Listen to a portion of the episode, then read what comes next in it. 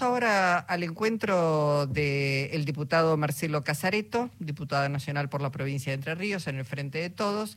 Ayer, como decíamos, fue aprobada la ley de alquileres.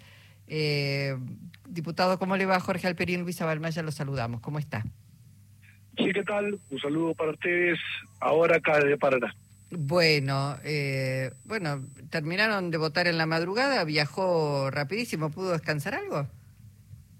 Sí, medio poco, ¿viste? Terminamos después de las 6 de la mañana, después de 18 horas de sesión, y dormí un poco y bueno, ya me vine para acá, así que estoy en Paraná. Bueno, diputado, ¿entiende usted que la sanción de, de esta ley tan esperada, la ley de alquileres, con sus modificaciones, en realidad las modificaciones a la ley, van a permitir ahora que mayores eh, niveles de oferta este, estén en, en, el mercado, en la calle y que este déficit que hay habitacional, al menos para los inquilinos, se vaya resolviendo o hay que esperar un poquito todavía a ver cómo funciona? Mira, hay situaciones que son las que tiene el país en términos de estabilidad macroeconómica y de las variables que no dependen de que el Congreso saque una ley. O sea, no es que le saca un artículo 2 a la ley y eso hace que se revolucione el mercado inmobiliario. Eso no va a ocurrir. Lo que había acá en, discusión es el Código Civil y Comercial, que tiene un aspecto referido a los alquileres. Esto se modificó en su momento sobre fin del gobierno de Macri en diputados y en el Senado eh, ya nuestro gobierno. Eh, bueno, hubo una serie de cuestiones que afectaron al mercado inmobiliario y proyectos de reformar la ley. En su momento se llamó a sesión para cambiar la ley y en diputados se impuso una mayoría de Juntos por el Cambio, eso se corrigió en el Senado y anoche nosotros impulsamos y finalmente sancionamos el texto que viene el Senado. En definitiva, pasando limpio, los contratos de alquiler van a permanecer con tres años de duración. Lo que se hace es modificar la periodicidad, los ajustes en los valores, que estaba una vez al año, Cambiemos proponía cada cuatro meses y se aprobó que se actualicen cada seis meses.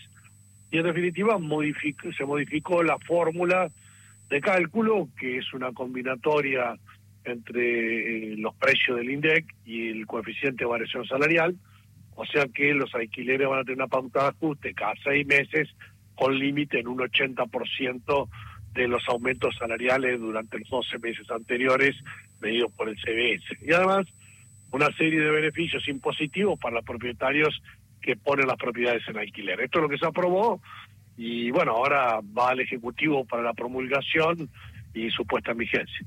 Eh, diputado, este, o sea que lo que se buscaba más bien, supongo, es eh, poner una contención a ciertos abusos como eh, la dolarización de los alquileres, eh, los, eh, ajustes arbitrarios, este, una serie de cosas que ponían al, sobre todo a la parte débil, al inquilino en una situación muy vulnerable, ¿no?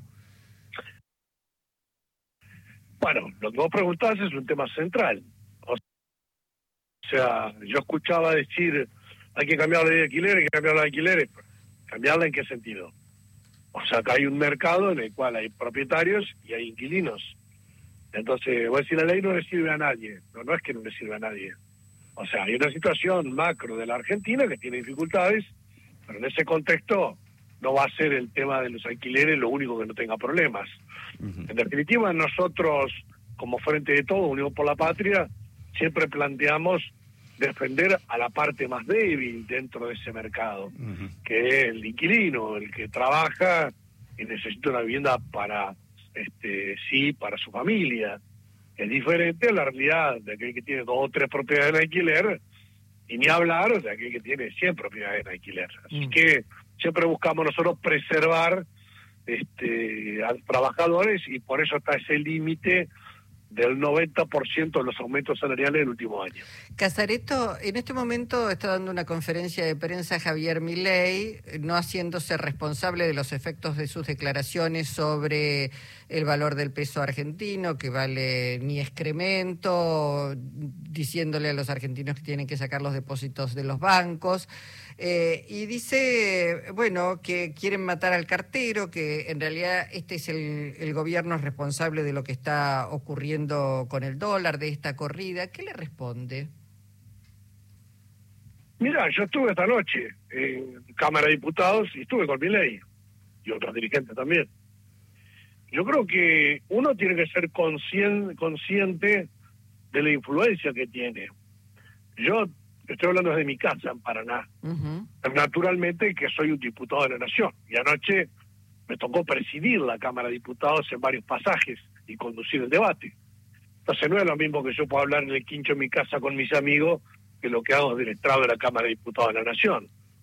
Y en el caso de Milei, por supuesto que era un personaje mediático, atractivo para algunos canales, llevarlo y quería cosas de color. Lo que pasa es que ahora es un dirigente político, ya es diputado de la Nación, entonces sus palabras no son neutras. Y es candidato a presidente está entre los tres más votados. De hecho, fue individualmente el más votado en la, paso.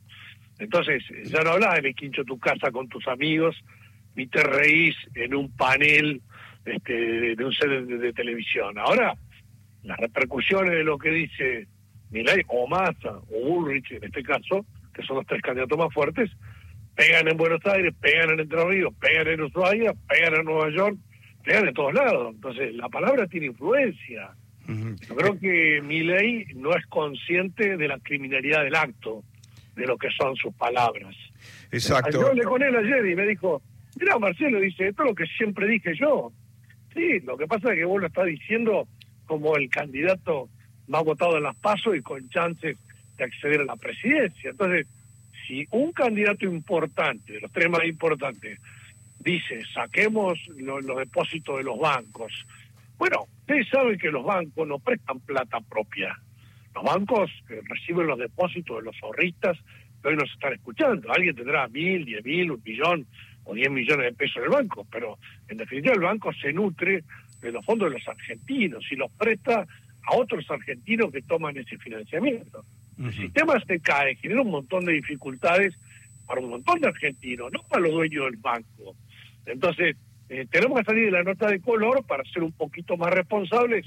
Y ayer vi que las cuatro entidades de bancos eh, privados, nacionales, extranjeros, estatales y demás, todos pidieron responsabilidad a los candidatos, pero claramente era dirigido a mi ley. Él dice, quieren matar al cartero, pero él no es cartero, es eh, nada menos que, como dijo usted, el candidato que tuvo más votos y que tiene muchas chances de llegar al gobierno, de manera que este, confunde a la gente diciendo que, eh, que él es un comunicador simplemente. No, no, no, no es tal cosa, ¿no? Claro, muchas veces eh, los dirigentes se transforman en comentaristas de la política. Y en realidad somos protagonistas de la película. Yo me tengo que sentar en la Cámara de Diputados, decir, ley de alquileres, defiendo a los propietarios, defiendo a los inquilinos, hago el negocio de las inmobiliarias que intermedian en el mercado, o qué hago? Tengo que votar la ley de GNL. ¿Permito el desarrollo del gas natural, la soberanía energética o no? Tengo que tratar la ley de calzado anoche. ¿Protejo la industria nacional o fomento la apertura, como dijo Espero, como dijeron diputados en oposición? Yo voy a defender la industria nacional, entonces no tengo que comentar cosas.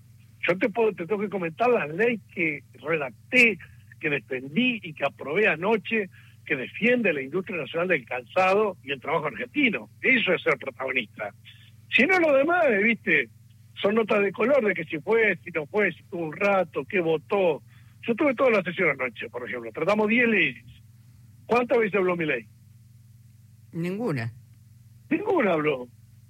Entonces, ¿cómo? ¿Vos querés gobernar la Argentina? No tenés nada que decir del Plan Nacional de Ciencia y Técnica, nada que decir de la ley de alquileres, Nada que decir de la ley de calzado, nada que decir acerca de la inversión en energía y en, GDL para exportar a la Argentina, nada que decir acerca de los derechos del discapacitado, nada que decir, bueno, o sea, la verdad es que sería muy pobre.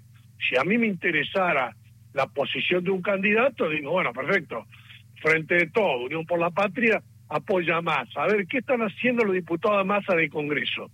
Y bueno, y alguien dirá, no, soy de punto por el canto, a ver los que quieren a Bullrich. Y a ver qué dice la gente que está con Miley. Ahora está Miley sentado. Y, viste, va a calentar la silla. Cuando va, porque ha batido récord de ausencia, es muy pobre. Pero bueno, es la realidad política de la Argentina. Esta es la realidad y bueno, la gente va a votar el domingo que viene. La gente va a votar el domingo que viene, eh, en dos domingos, no este, sino el próximo. Y este, bueno, eh, en realidad este, mi ley sigue diciendo falsedades que este gobierno se lleva robado 90 mil millones de dólares. Cualquier cosa tira, porque total la gente, bueno, está enojada y no quiere eh, en realidad no quiere enterarse, me da la impresión bien de lo que está ocurriendo, dice que lo quieren proscribir con estas denuncias. Eh, son denuncias y habrá que ver si cometió delito o no, pero la corrida que se produjo está claro que tienen eh, el origen en las declaraciones de Javier Milei.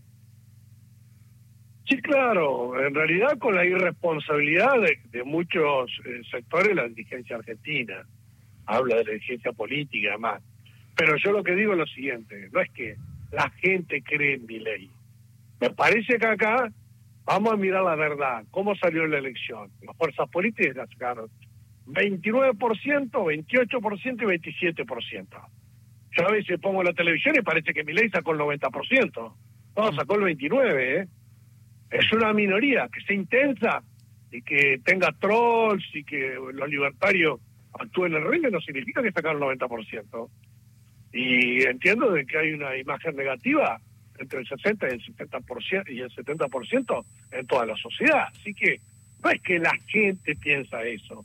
Alguna gente piensa eso y alguna gente piensa lo otro.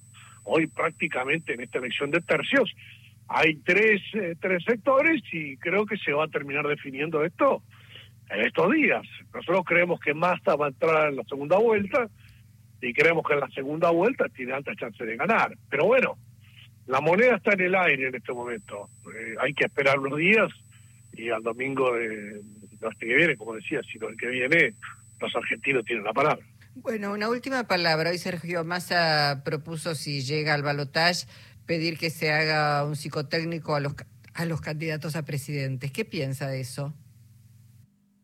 Bueno, creo que sería algo muy razonable.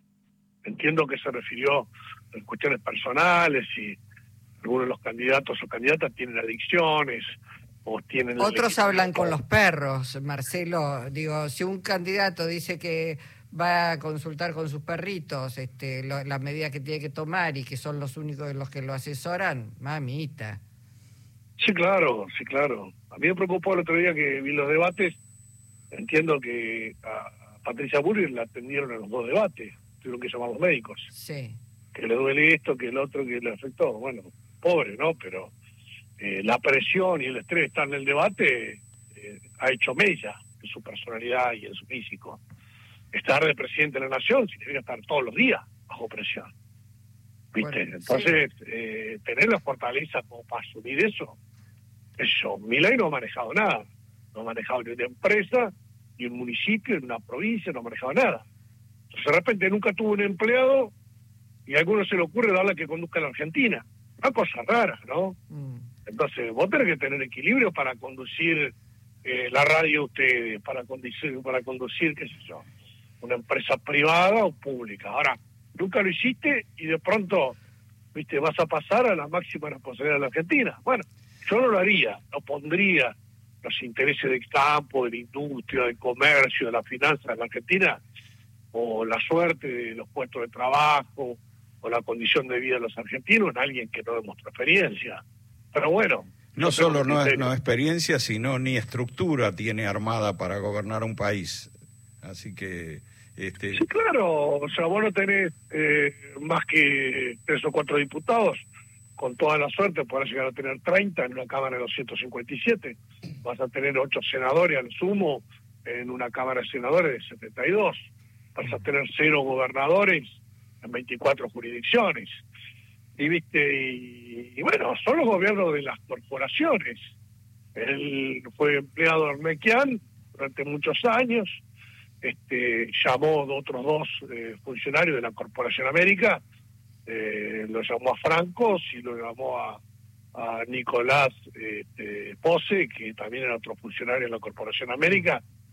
No sé si alguien entiende que ser parte de una corporación con interés económico eh, te da más experiencia que ser gobernador, que ser intendente o que ser legislador en el Congreso mm. votado por cientos de miles de ciudadanos de tu provincia. A mí me parece que el gobierno de las corporaciones ya lo probamos con Macri, cuando decía del petróleo que se ocupen las empresas petroleras, bueno, y así va delegando en los sectores de interés económico.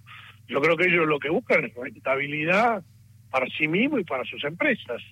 Y bueno, y el que tiene un compromiso con la gestión pública es otra cosa. Está clarísimo. Bueno, Marcelo, gracias, diputado Casareto, como siempre. ¿eh?